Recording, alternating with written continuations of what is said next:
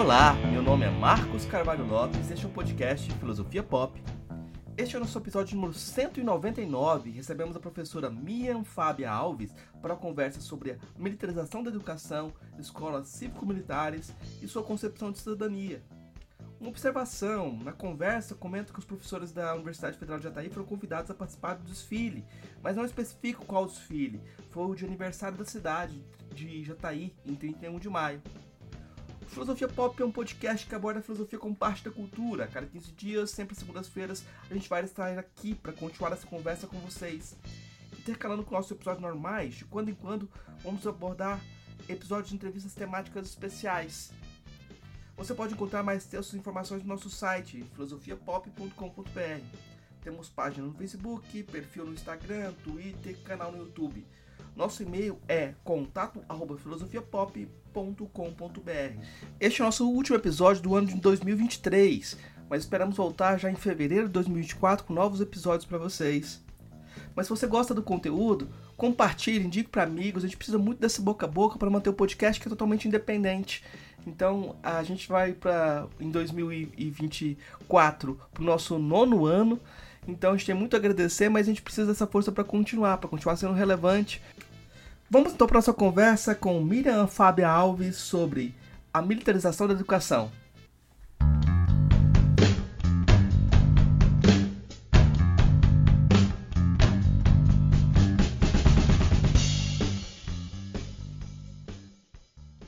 Hoje a gente recebe a professora Miriam Fábia Alves e a nossa conversa hoje vai ser sobre militarização da educação. Né?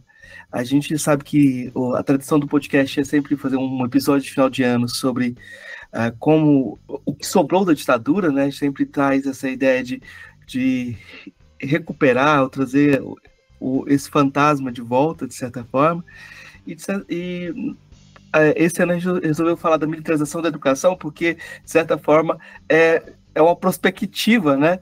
é, parece que é o futuro desse fantasma. A gente vai continuar com esse fantasma nesses projetos de militarização da educação. Professora, eu queria começar perguntando sobre o, o que que... Eu vou fazer pergunta de filósofo, a pergunta de filósofo realmente é o que é, né? E eu acho que o que é militarização da educação e a diferença que a senhora já sempre destaca da, com as escolas militares, né?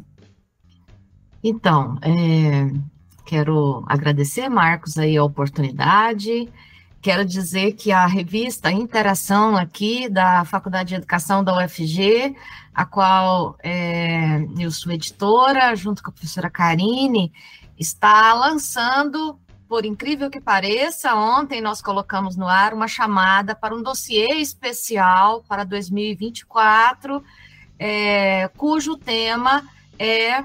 Ah, Educação, Autoritarismos e Democracia no Brasil, 60 anos do golpe militar. Então, a nossa ideia para o ano que vem é reunir um conjunto de é, estudos, de pesquisas, é, de publicações sobre esse tema. Então, é, já aproveito para também dizer da nossa preocupação aqui com esta temática, né? Então, o nosso número especial do ano que vem é um número dedicado a essa discussão, porque ela é extremamente atual, né? E é, com, com, a discussão de é, ditadura, autoritarismos, violências, violações, a gente pode trazer a discussão da temática da militarização, né? Nós temos é, tentado já, e participo também de uma rede nacional de pesquisa sobre militarização, a RPM, junto com a professora Catarina, né, de, da UNB, e a gente tem tentado conceituar, tornar mais explícito a ideia de militarização. Tanto que, por exemplo, é muito comum que a gente, é, toda vez que alguém escreve colégio militar, a gente diga: peraí, não, mas essa é uma escola militarizada. É, o que, que, é que separa uma coisa e outra coisa, né? É, a militarização nós estamos entendendo como processo de entrega, a palavra que é providencial, tá, Marcos? Ela não é aleatória, a entrega da gestão das escolas ou das próprias escolas públicas, sejam elas estaduais ou municipais, né, para é, militares, de diferentes maneiras, de diferentes formatos.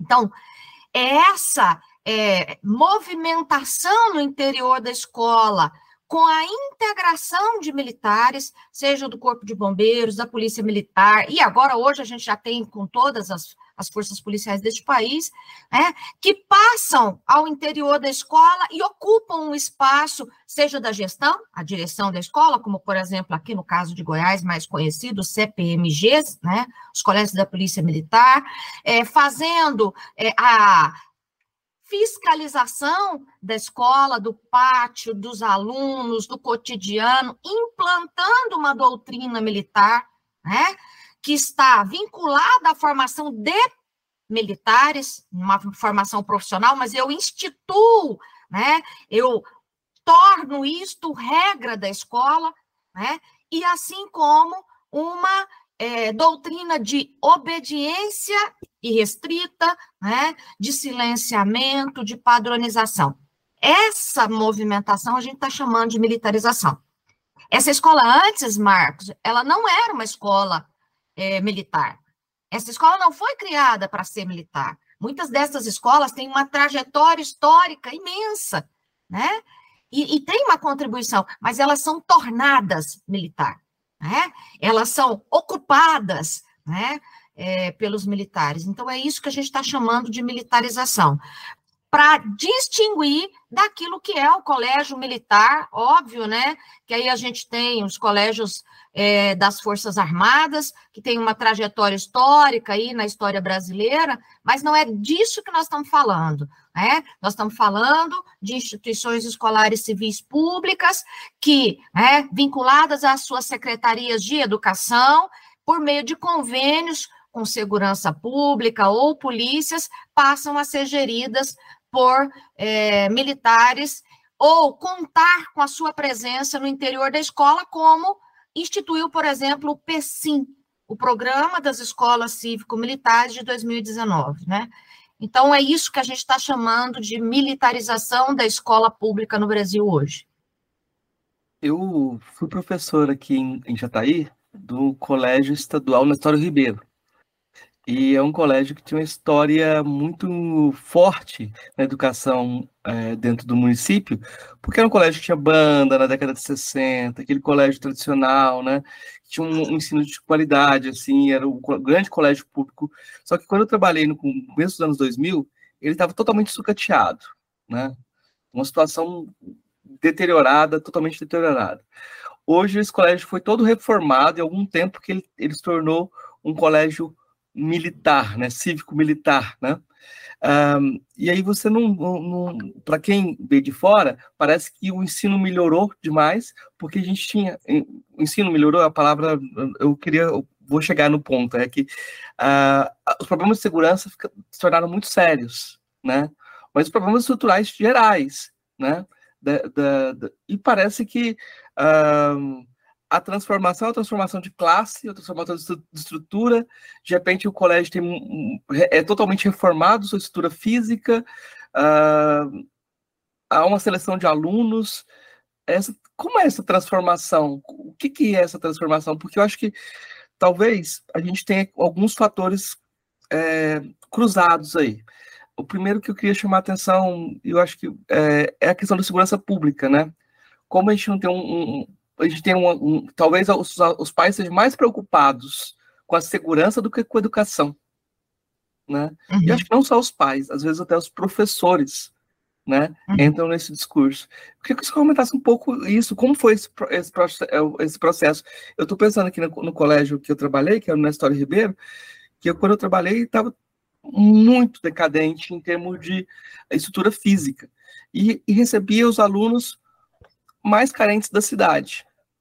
Hoje não é mais uh, esse o público do colégio, há um, um, uma espécie de uh, um colégio vai, vira um colégio mais de classe média, porque tem taxas, há uma seleção, eu não sei como funciona, mas não é mais aquele colégio que atendia todas as pessoas, né, de, de uma forma indistinta, né, é, e a estrutura do colégio virou outra estrutura, houve um investimento muito pesado, né, é, isso claro, gera resultados, né?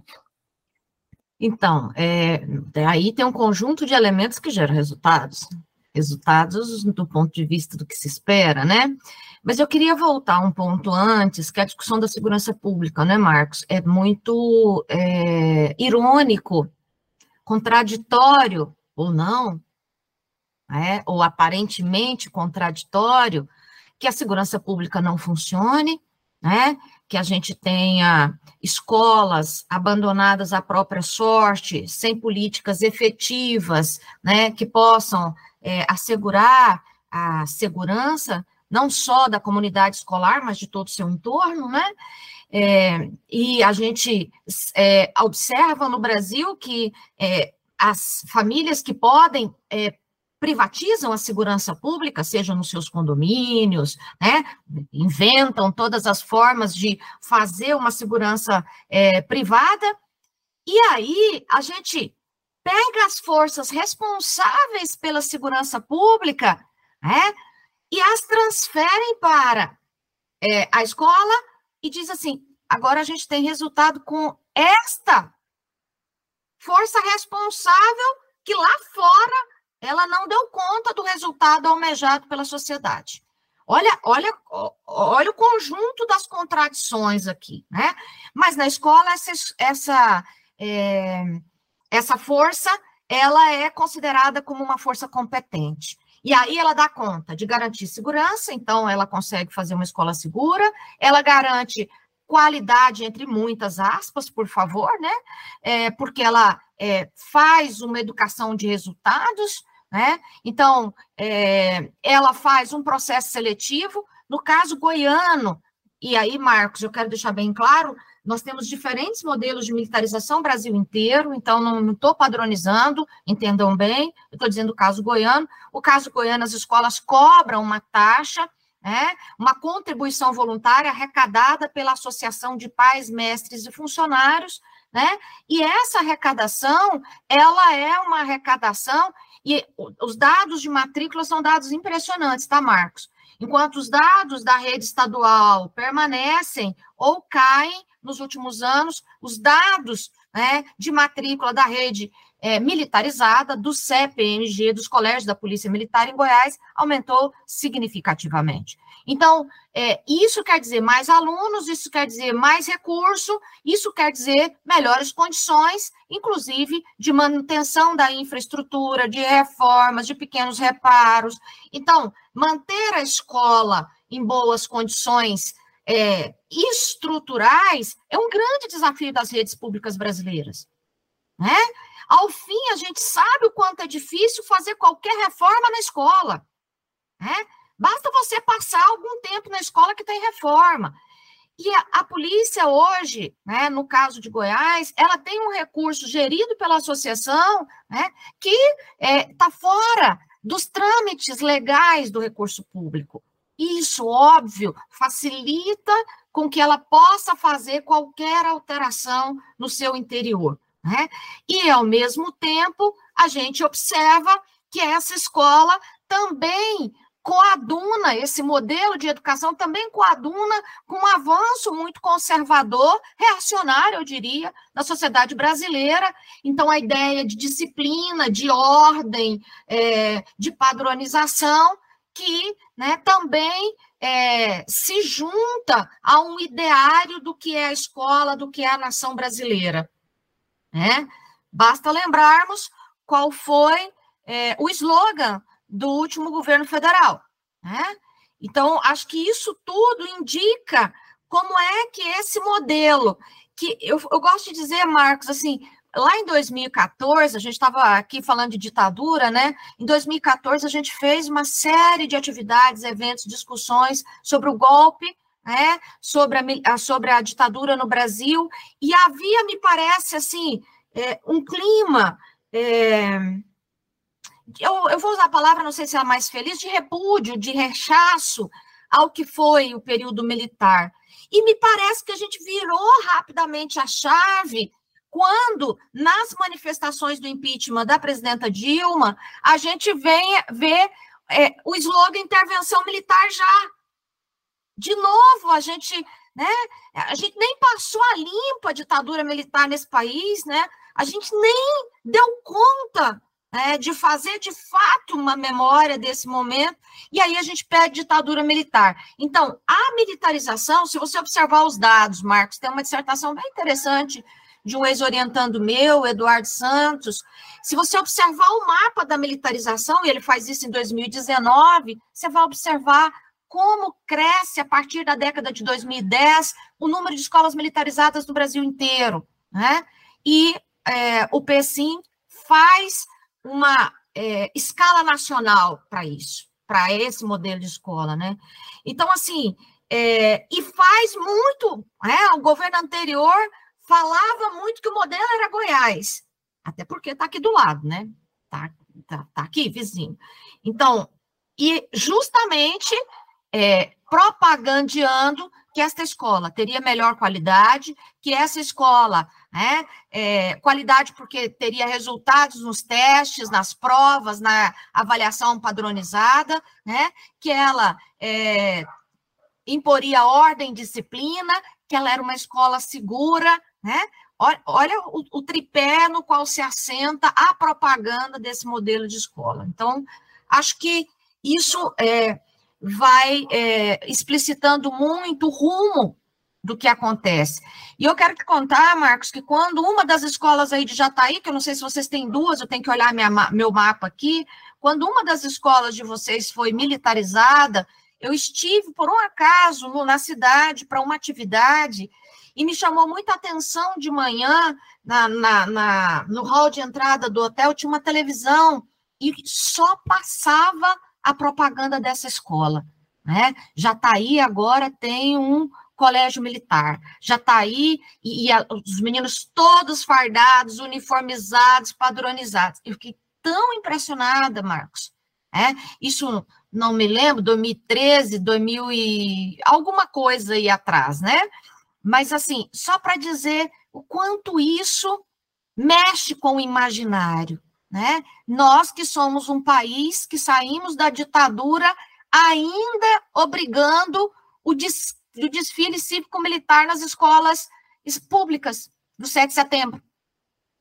Então, só para a gente entender que aqui tem um caldo, um resquício histórico atualizado, né? bastante atualizado e que ganha formato cada vez mais, é, eu acho, mais importante para a sociedade brasileira, infelizmente. E se eu te contar que a UFJ chamou os professores para participar do desfile? A UFJ participou e chamou os professores para participar. Então, é, a gente está na vanguarda mesmo, assim, é a vanguarda de alguma coisa. pois é, eu fiquei impressionado, porque assim, eu venho de outra universidade, eu, vim, eu venho da, da, Unilab, né? E passei no, no, no, Rio, trabalhei em várias universidades. Eu nunca vi essa esse ponto assim, de você ser convidado para participar de desfile cívico, né? É uma coisa assim que realmente é, o que a gente chama de ensino está cada vez mais ganhando novos significados. Mas eu queria, eu queria é, lembrar, assim, eu acho que é um, eu, talvez é um ponto muito, talvez seja o um ponto que a gente sempre discute em educação, que é a, a ideia de educação integral, né? Assim, a gente está sempre debatendo o que, que é pai-ideia, né? E a gente debatia muito o que, que seria uma pai-ideia democrática, uma educação formal para a democracia. E é muito curioso como a educação para a democracia lá na Grécia Antiga, que começa a filosofia, ela vai se contrapor ao modelo militar, né? A ideia de, de você formar para a democracia é você se afastar do modelo que era um modelo de, voltado para a honra, modelo, modelo voltado para esses valores militares, né? É, que imagem de cidadania é, tem por base esse, esse modelo de educação, de militarização da educação? Então, é, vamos lembrar que o modelo da Paideia é o modelo, é, me lembrando aqui das aulas do querido Iudeu Coelho, é, que não sei ler todo o texto da Paideia numa disciplina, é, a ideia da Paideia é a ideia da possibilidade, né, de, do pensar, do avançar, do diálogo, né, do incitar a possibilidade né, de você discordar, de você retrucar, né? Essa ideia que não é todos nós iguais, iguaizinhos, formatados, né? Então, acho que aqui tem uma questão que é fundamental. O modelo militarizado, ele é um modelo pautado, né? Numa ideia de cidadania como cumprimento dos deveres, né?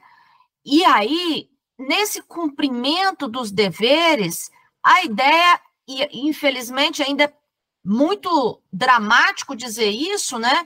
Porque, por exemplo, é o um modelo de que há uma autoridade constituída e ela é inequivocamente a verdade. Se no modelo da paideia a gente pode chegar a essa verdade, chegar ao conhecimento, né? chegar ao saber. Aqui não, aqui alguém detém esse saber, esse conhecimento, e eu né, é, tenho que me submeter a isso.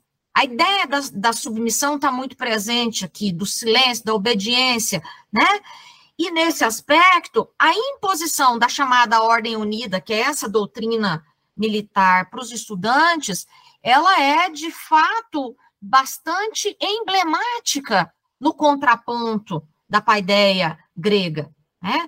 Nós sabemos que a paideia grega também não se instituiu, é, a não ser com uma outra experiência muito pontual, mas ela é um modelo, ela é uma utopia né? É, de um cidadão e a, e a, gente sabe que a, a, sociedade grega da paideia é uma sociedade excludente, é uma sociedade só dos cidadãos, as mulheres estão fora, os escravos estão fora, não é isso que nós queremos. Mas nós estamos na ideia de que é, é preciso fazer uma formação integral, e aí, nesse aspecto, Marcos, é, tem arte, cultura, saber, conhecimento, né? filosofia, é, formação corporal, né? aqui o conjunto do que é ser e da sua potencialidade humana. Né? E eu diria que do lado de cá, óbvio, é, essa escola também não teria sucesso se ela não fizesse isso. Ela cumpre todo um procedimento né, de educação bancária, eu diria, né, na perspectiva freiriana. Né, ela transmite conhecimento, ela transmite saberes, ela estabelece uma ordem hierárquica de quem é que sabe, quem é que não sabe, né? E ela almeja que, ao fim do período, esse aluno seja capaz, essa aluna seja capaz de reproduzir esses saberes, para que tenha bons resultados, porque senão também não conseguiu cumprir, e que ele seja um cidadão obediente às normas, né, à moral constituída, né, ao modelo de sociedade constituído. A esse cidadão não é dada a possibilidade do indagar, que é fundamental na paideia, né? do questionar, que é fundamental na paideia, né? Questionar não só assim, mas poder questionar o outro, né? De reconhecer o outro. É, a questão da alteridade que é muito presente. Então, são questões fundamentais aqui, né? Que esse modelo, ele é, ingessa. Então, tem informação para a cidadania? Tem. Mas nós também tivemos, não sei, é, vou falar nós, é, eu sou uma senhora cinquentenária, eu gosto de brincar, né?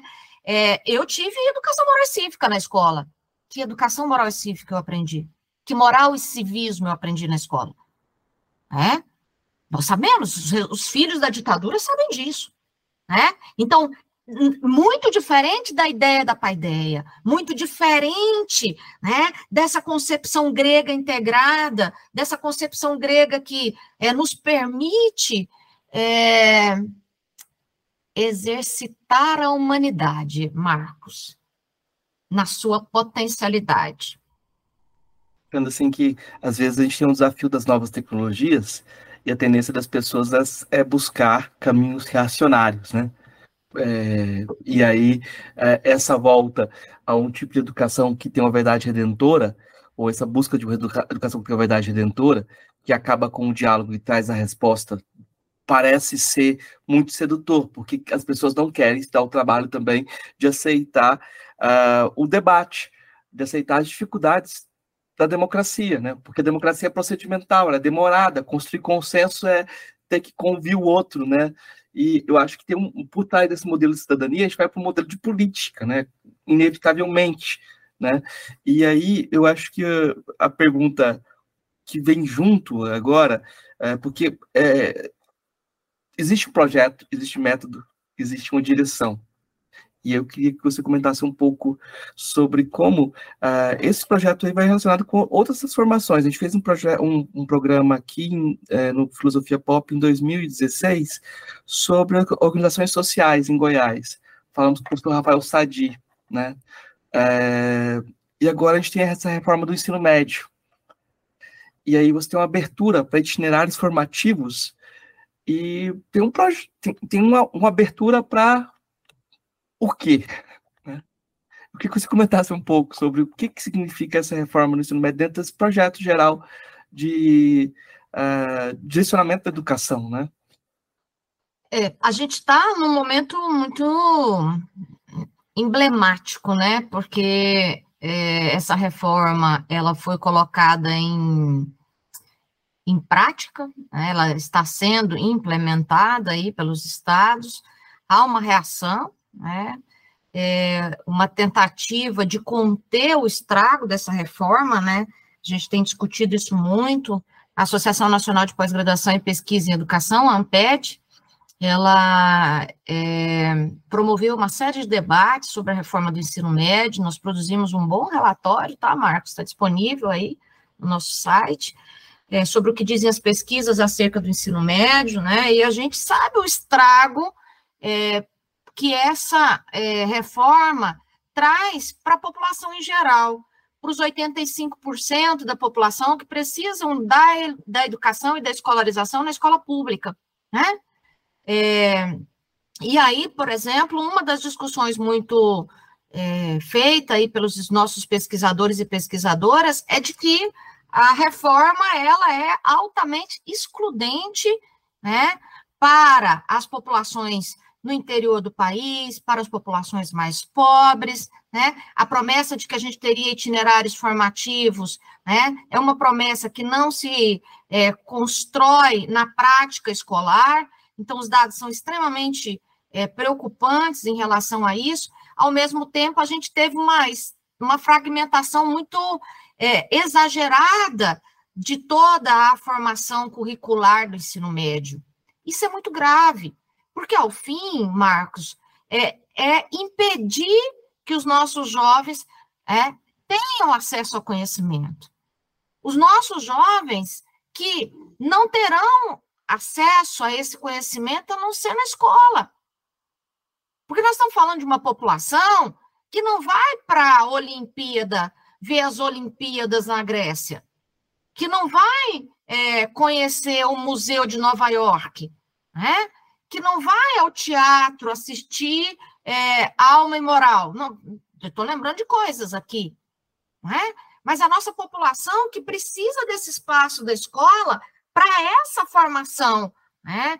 E uma formação que cada vez mais é aligerada, que cada vez mais né, é formatada. E isso é extremamente sedutor, como você mesmo disse. Né? E, por outro lado, nós também sabemos que esse, essa trajetória escolar, Marcos, ela tem um impacto para a vida destes jovens, mas ao mesmo tempo ela tem um impacto né, no acesso aos estudos posteriores, né? A educação superior, a pós-graduação, né? Então, a gente faz um movimento de tentar democratizar a educação superior, isso passa pela formação na educação básica, não tem formação superior sem passar por esse processo, por esse processo de educação básica, e depois você vem com uma reforma, e uma das questões, eu estava até comentando outro dia numa banca que eu participei, é, e é, qual a tentativa dos governos de fazer uma formação profissional para os jovens. Né? Ou seja, você tenta impedir que essa juventude chegue na educação superior. Né? E isso é muito grave, porque ao mesmo tempo que você fragiliza, né? empobrece, superficializa a formação, porque é uma coisa, uma coisa, uma coisa, uma... você não consegue fazer uma verticalização, né? Do ponto da apropriação desses conhecimentos. Então, fica tudo na. É, eu gosto de brincar, Marcos, eu sou professora na pedagogia e nas licenciaturas, eu gosto de brincar que é a mesma coisa de você ler uma coisa no WhatsApp, né? É, a informação que você lê no WhatsApp, se você virar as costas aqui, se brincar, você não lembra o texto que você leu. E eu, eu falo para os meus alunos, para as minhas alunas, que eu não gosto que eles leiam no, no celular, para não ficar com essa ideia de que é para ler o negócio esquecendo o seguinte. Aí eu falo, não, gente, vamos arrumar o de ler. Porque é isso. Esse ensino médio, ele traz né, no, no seu, no, na sua gênese, um empobrecimento muito é, grave da formação do, do, ensino médio. E isso tem um impacto profundo né, lá para a educação superior, mas isso também tem impacto em relação à rede privada, esse tem impacto em relação à rede militarizada. Por quê? Porque essas escolas, elas continuarão fazendo uma formação diferenciada. Marcos, você que é da filosofia sabe bem disso. As melhores escolas deste país fazem aulas de filosofia fantásticas, de artes maravilhosas, né? É, esses saberes, eles não são supérfluos. Esses saberes, esses conhecimentos, eles são vividos nessas escolas. Olha, eu falo para os meninos, para os meus alunos, olha o programa do que que promete as melhores escolas. As caras, não fica falando de escola baratinha do interior do país, não. Vamos pegar as mais caras do Brasil, vamos pegar o que oferece as escolas do Rio de São Paulo, as que têm maior mensalidade, e vamos ver o que, que eles oferecem? Então, acho que isso tem que chamar a atenção da gente. Enquanto isso, eu empobreço, enquanto isso, eu fraciono, enquanto isso, eu divido aqui a formação e ofereço bolo de pote gourmet como itinerário formativo. Aqui em Jataí o pessoal estava tendo. É, é, foi até notícia nacional que eles fizeram cursos de tiro para crianças. Sim. Ai. Tipo, é, aqui em Jataí estava tendo esse tipo de, de, de. Não é uma proposta escolar, mas estou dizendo porque é o que a sociedade está construindo por ela mesma, né? Por ela mesma. Os Endossando. É, é, como diria o, o Dewey, falava que as, uh, você vai ter que brotar flores naturais, né? Tipo, quando a democracia vem, as flores nascem, mas pode nascer coisas absurdas também dentro do, do modelo é, de monocultura, até de pensamento. A gente vai numa direção.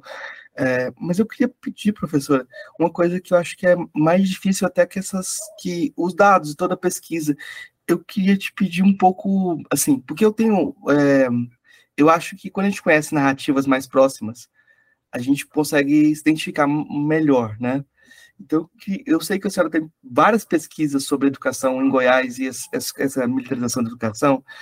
É, o que, que acontece com o professor na sala de aula? O que, que acontece com o estudante na sala de aula?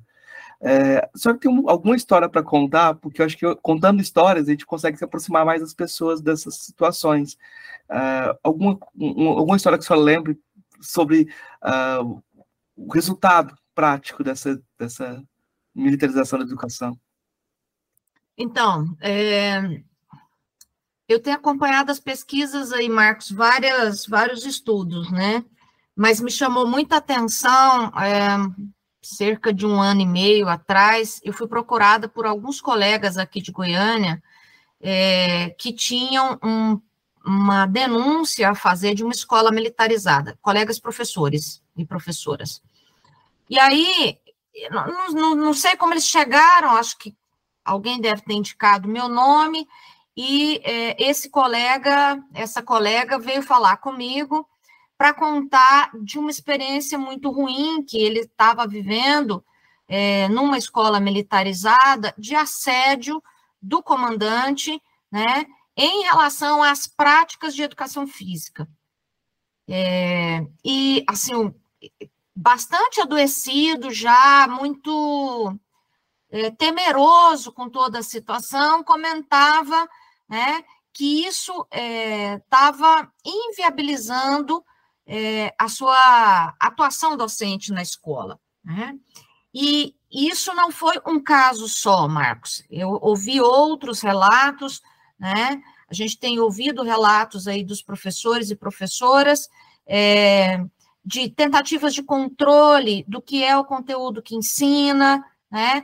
E aí, assim, ameaças muito veladas em relação ao que se faz na sala de aula. Ao mesmo tempo, a gente tem é, relatos de alguns professores dizendo que se sentem é, cerceados no espaço escolar, inclusive no, no, no pátio da escola. Então, é, essa possibilidade da interação, do diálogo mais livre, também muito negado.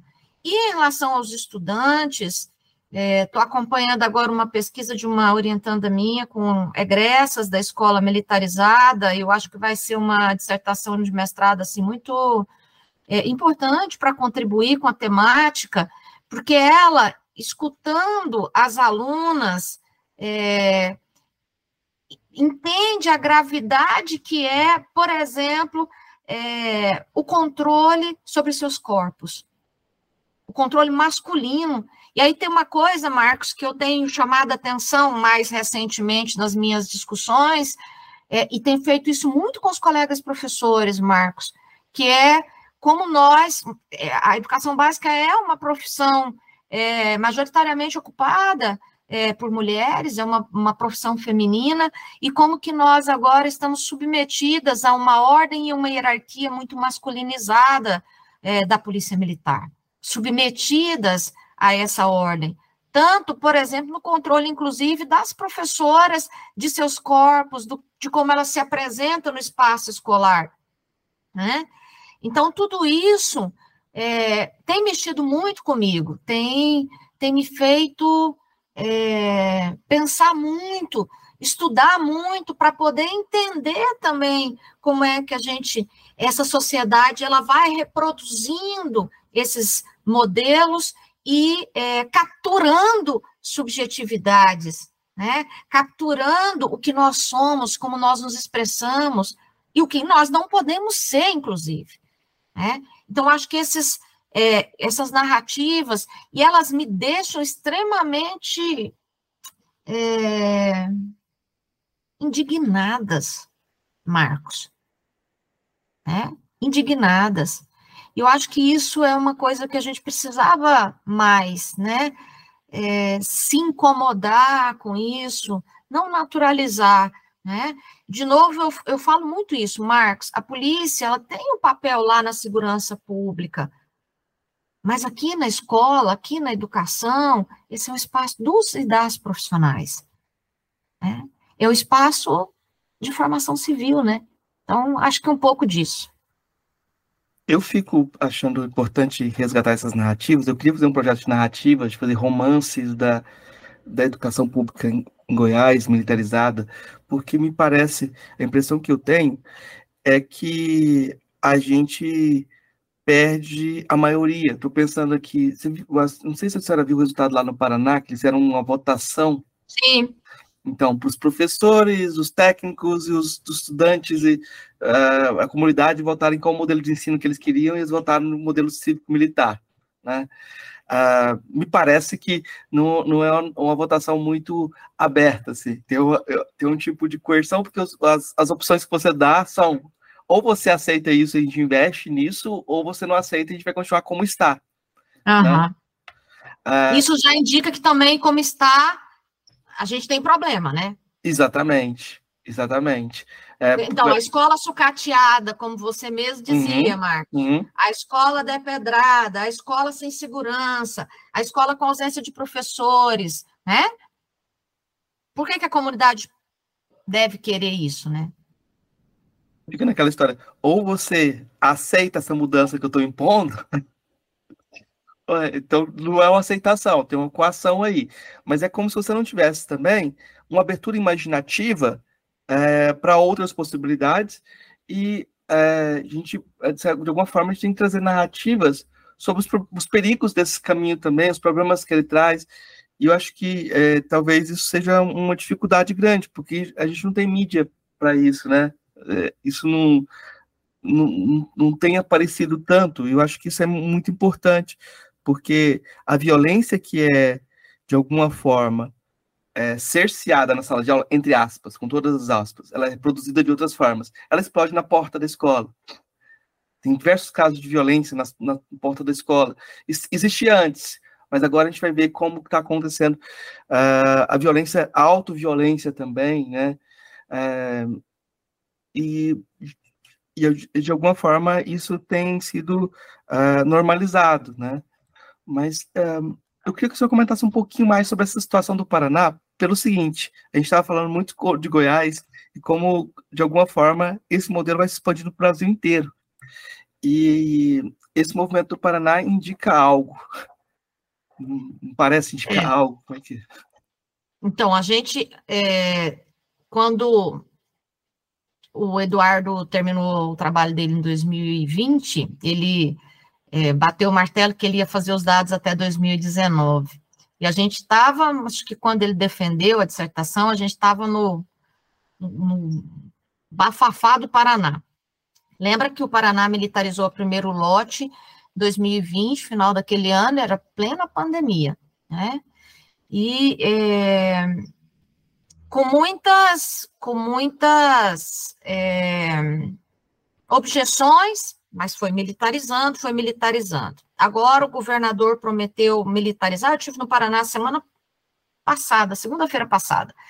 Fui fazer a abertura da, da conferência estadual de educação deles lá, em Curitiba. E é, justamente nesse momento que o governo está militarizando outro lote de escolas, né? E, assim, há um movimento forte dos professores e das professoras, né? A APP Sindicato, que é o Sindicato dos Professores, também tem feito uma articulação e organizado aí uma resistência, mas tem uma questão anterior, Marcos, que assim, você diz da disputa de narrativa, né? É, com certeza, é, nós temos uma disputa de narrativa muito difícil de ser feita, né? Então, é, e a questão é de como a gente chega na população, especialmente para produzir senso comum.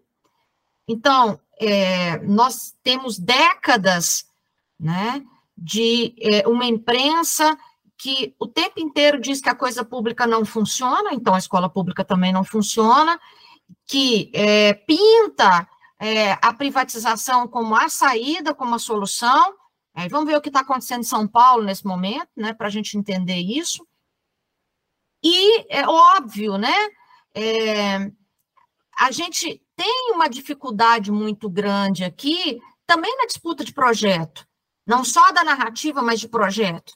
Então, eu acho que a gente tem é, dois caminhos importantes que a gente precisa disputar: a narrativa, e aí é óbvio, né, na condição que nós estamos, nós não somos hegemônicos, né, e a gente tem aqui que fazer é, todo o enfrentamento contra-hegemônico a toda a imprensa, a mídia, inclusive as redes sociais, e, por outro lado, um projeto de sociedade, um projeto de educação. Então, o Paraná, e aí nós estamos falando, o Paraná não tinha escola militarizada no modelo que nós estamos falando aqui até 2019. Tinha, acho que, uma experiência de um colégio da polícia de lá, e tinha, acho que, uma privada naquela época. Como que agora a gente tem 200 escolas militarizadas, com mais, acho que o pacote agora era um pacote de 80, é um número grande, tá, Marcos? Não tenho expressi é, a, a, cifra atual. Mas como que a gente é, tem essa adesão? Então, assim, é óbvio, né, que a adesão a esse modelo também é uma adesão a um projeto de sociedade, a um projeto escola, né? Eu quero controlar a população, eu quero controlar os meninos e as meninas, né? A família é, muitas vezes diz que está nessa escola impõe o limite que às vezes ela não consegue fazer do lado de cá, né? Então, assim, é, é um movimento extremamente complexo. E aí, é, uma educação mais democrática, uma educação mais é, eu vou usar uma palavra que o povo vai me matar, mas uma educação mais liberal, porque a gente não pode nem ser liberal, né? Porque liberal é muito, né? É, é um risco. Olha que loucura! Eu não estou nem falando de uma educação é, que possa é, subverter a ordem instituída. Estou falando né, daquilo que, por exemplo, propôs o movimento Escola Novista. Escola Novista do final de 19, começo de 20. Né? Então, assim, olha, uma, uma pedagogia por projetos. Né? Então, só para a gente entender a, complexidade que é isso, né? Então, eu acho que nós estamos num momento extremamente importante, é preciso disputar, sim, esses projetos, Marcos, né? É preciso disputar as narrativas, a gente não pode naturalizar, eu acho que esse é um grande risco, né?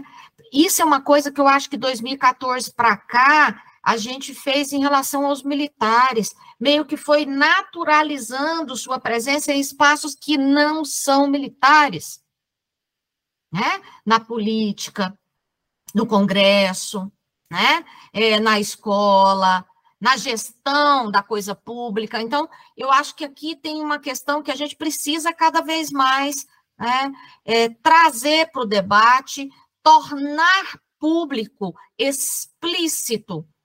E aí, talvez a sua discussão sobre paideia seja extremamente pertinente, é, ocupar a praça é, pública com debate, com democracia, com possibilidade de exercício né, democrático e cidadão, cidadã, né, da coisa pública, da res pública, né? Eu acho que a gente precisa de arte, de cinema, de canção, a gente precisa de todas essas forças tentando é, representar o que está acontecendo, porque a gente sabe que a educação é um projeto de longo prazo. E se a educação está sendo transformada agora, a gente vai ter um longo prazo esse problema, assim. Porque aqui em Goiás, quando um, um, grande, um grande nome do judiciário fala em desmilitarização, ele é censurado pelo governo do estado, ele é retirado assim pelos seus colegas. Então, assim, a gente não tem espaço nem para falar de desmilitarização em termos gerais. Imagina com essa educação tendo base, essa base é, militar, né? É como se a gente uh, gerasse um, um, um, um projeto de futuro que é difícil você sair dele depois. É difícil você falar de desmilitarização depois que as pessoas têm essa, essa base educativa, né?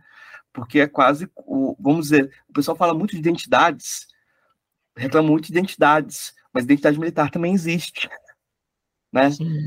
Exatamente, assim, é, você vai criando essa identificação e as pessoas votam por identificação também, né? Elas vão caminhar na direção dessa identificação, né? Eu, eu tinha esperança, não sei, acho que você também tinha esperança, de que houvesse algum tipo de possibilidade de cerceamento por cima, que o MEC desenvolvesse algum tipo de projeto algum tipo de legislação que pudesse é, frear esse processo. Mas parece que não tem força política para isso. Como é que você vê a situação?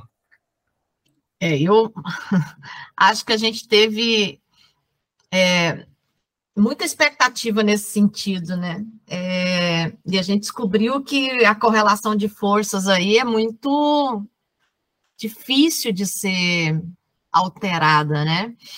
É, mesmo um ministério que, em tese, não tem essa orientação, né, é difícil romper.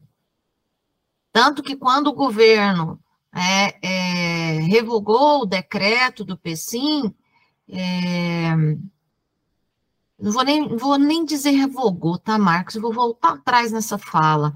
Quando o governo disse que não daria continuidade ao PSIM, para ser um pouco mais cuidadosa com essa afirmativa, é, os estados disseram: não tem problema, a gente continua. Eu acho que você citou o caso do Paraná, mas eu tive também há pouco no Mato Grosso, que também aprovou uma expansão da rede que já se tinha.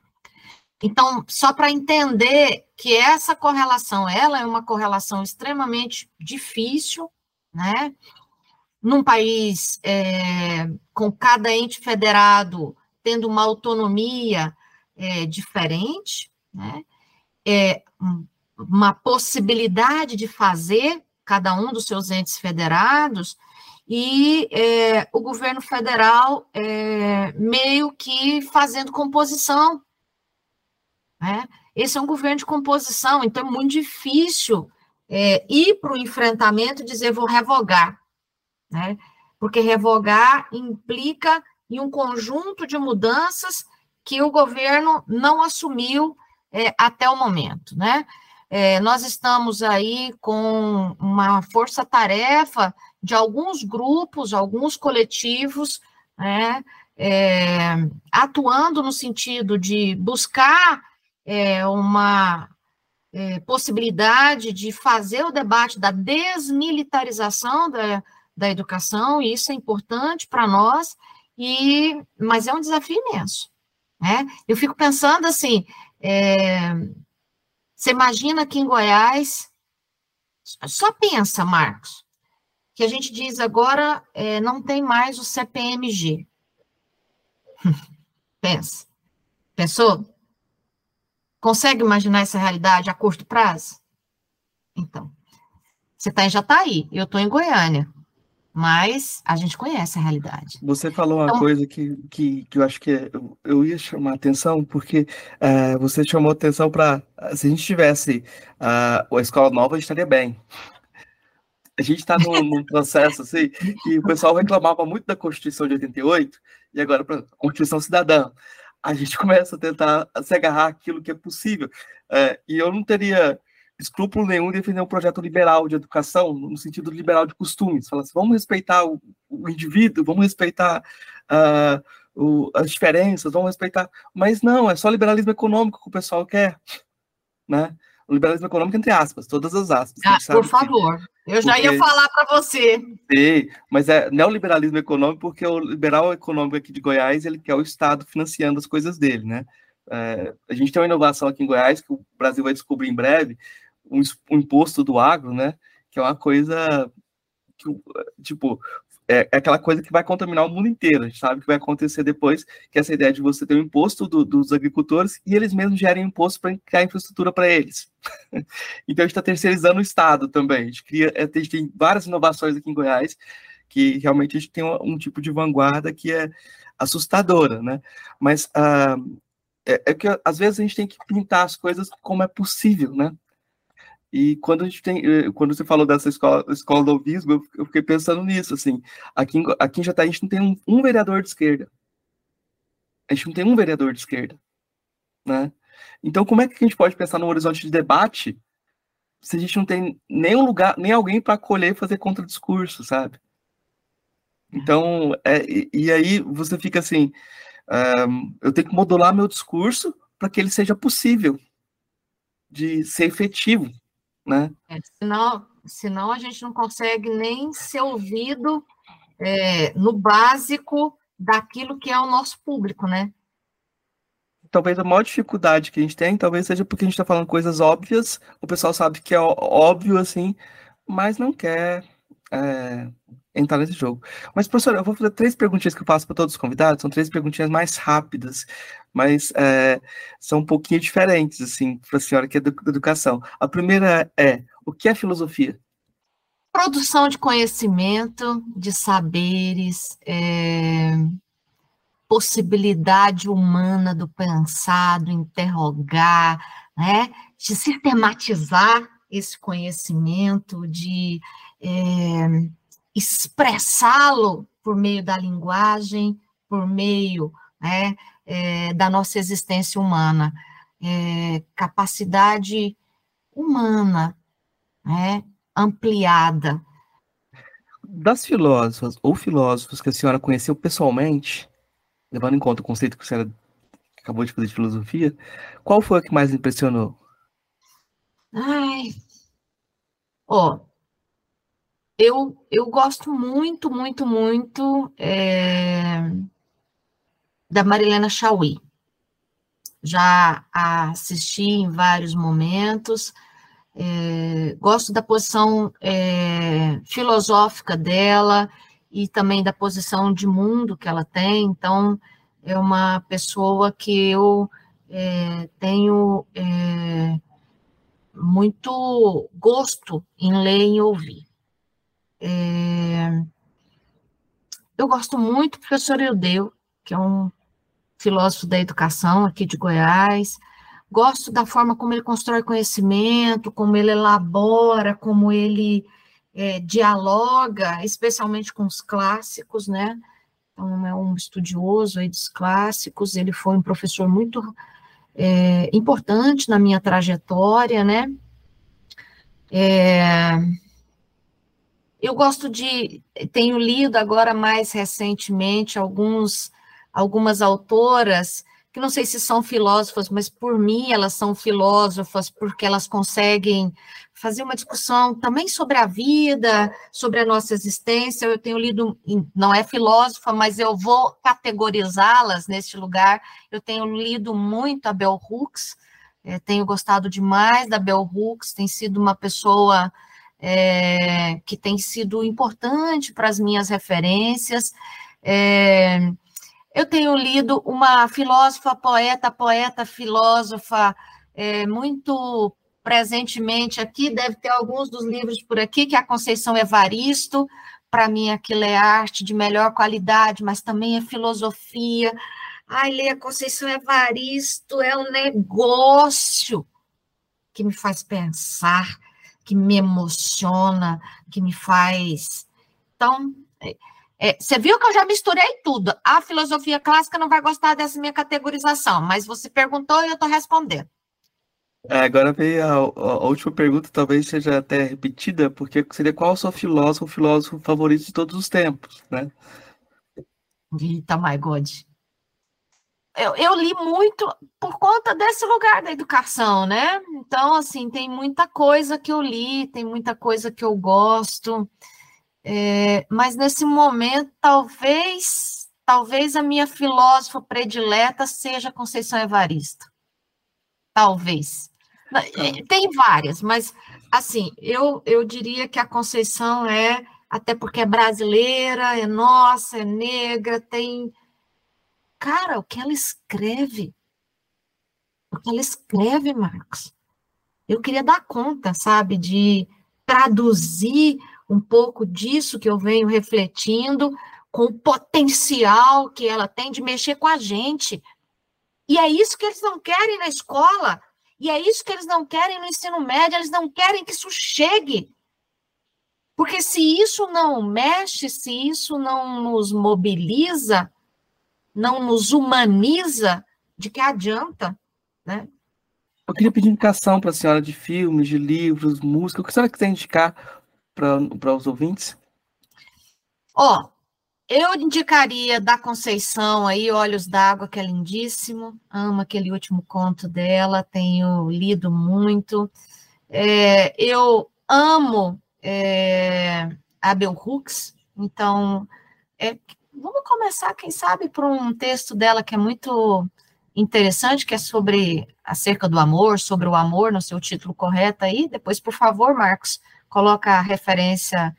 É, eu tenho lido também é, muita coisa sobre militarização por conta desse lugar, né? então tenho tentado entender um pouco mais esse fenômeno e é, tenho tentado compreender na América Latina, então tenho alguns autores, depois eu podia mandar para ti, é, alguns autores que eu tenho tentado entender aí a discussão de militarização, então acho que dá para fazer algumas indicações a você depois.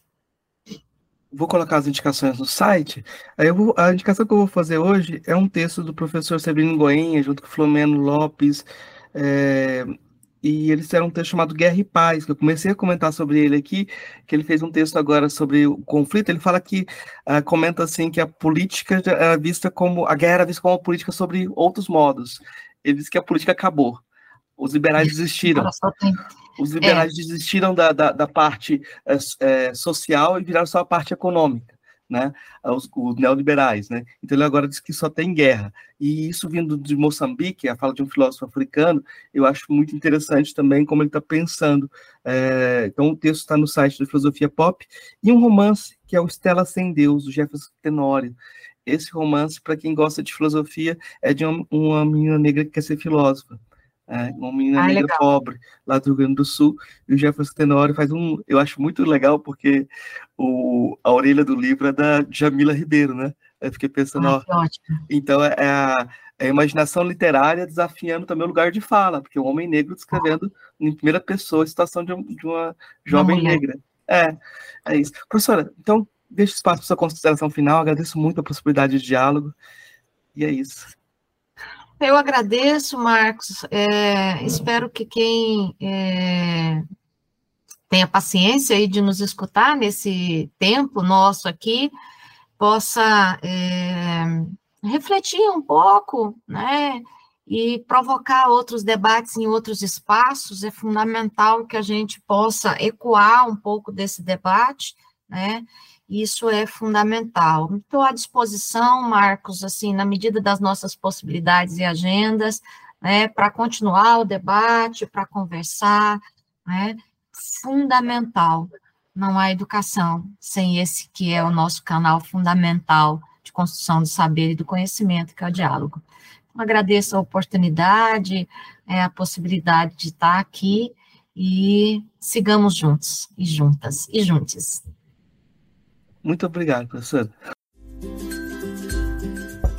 Ei, gostou do nosso episódio? Apoie a gente lá no Catarse, é só 5 reais por mês, o preço de um cafezinho. Ajuda a gente a continuar divulgando a filosofia no Brasil. catarse.me barra filosofia underline pop.